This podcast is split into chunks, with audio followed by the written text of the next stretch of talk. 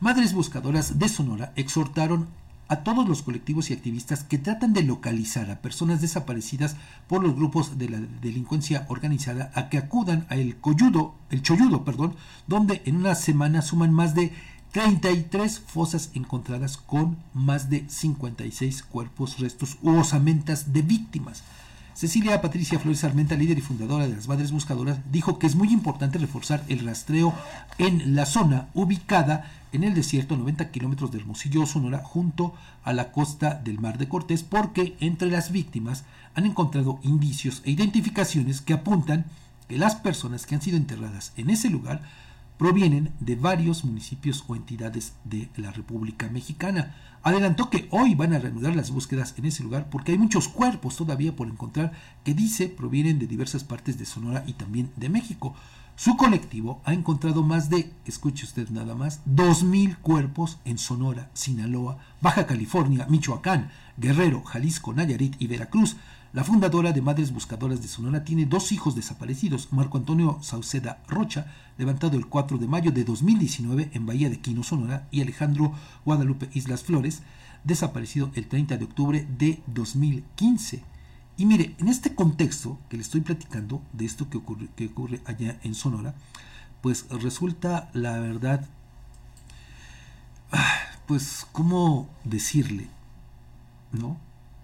Eh, triste, decepcionante el hecho de que eh, pues ayer el presidente de la República pues en su camioneta fue interceptado precisamente por eh, madres buscadoras, ¿no? Esto después de haber asistido a una actividad en Zacatecas. El, hay un video que está circulando en las redes sociales. Se alcanza a observar como si el presidente lleva el vidrio de su camioneta abajo, se le acerca el grupo de madres de familia, le empiezan a decir eso, que el pueblo lo necesita para apoyarles con todo esto, ¿no?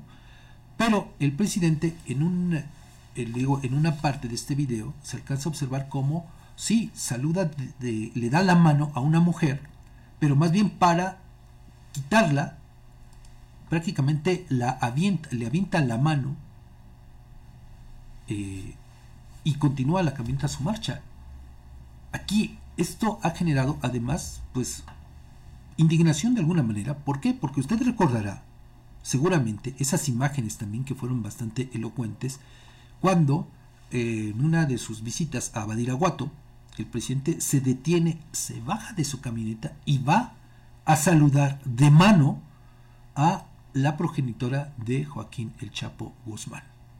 Por eso es que este video indigna mucho, porque, le digo, el presidente detiene, sí, unos segundos, dos, tres segundos, eh, su marcha, pero después avanza y no hace caso a las madres buscadoras. Por eso le digo, esto ha generado mucha indignación. Tenemos el video.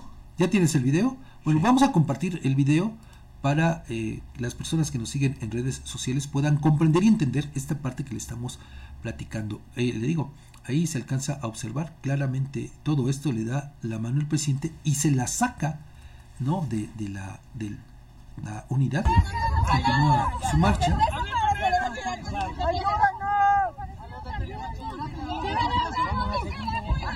Y se va.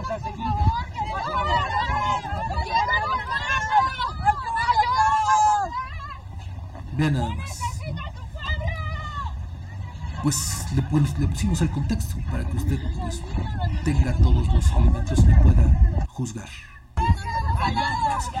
Desafortunadamente, esa es la respuesta que se les da a madres que han perdido a sus hijos y que siguen buscándolo desde hace muchos años.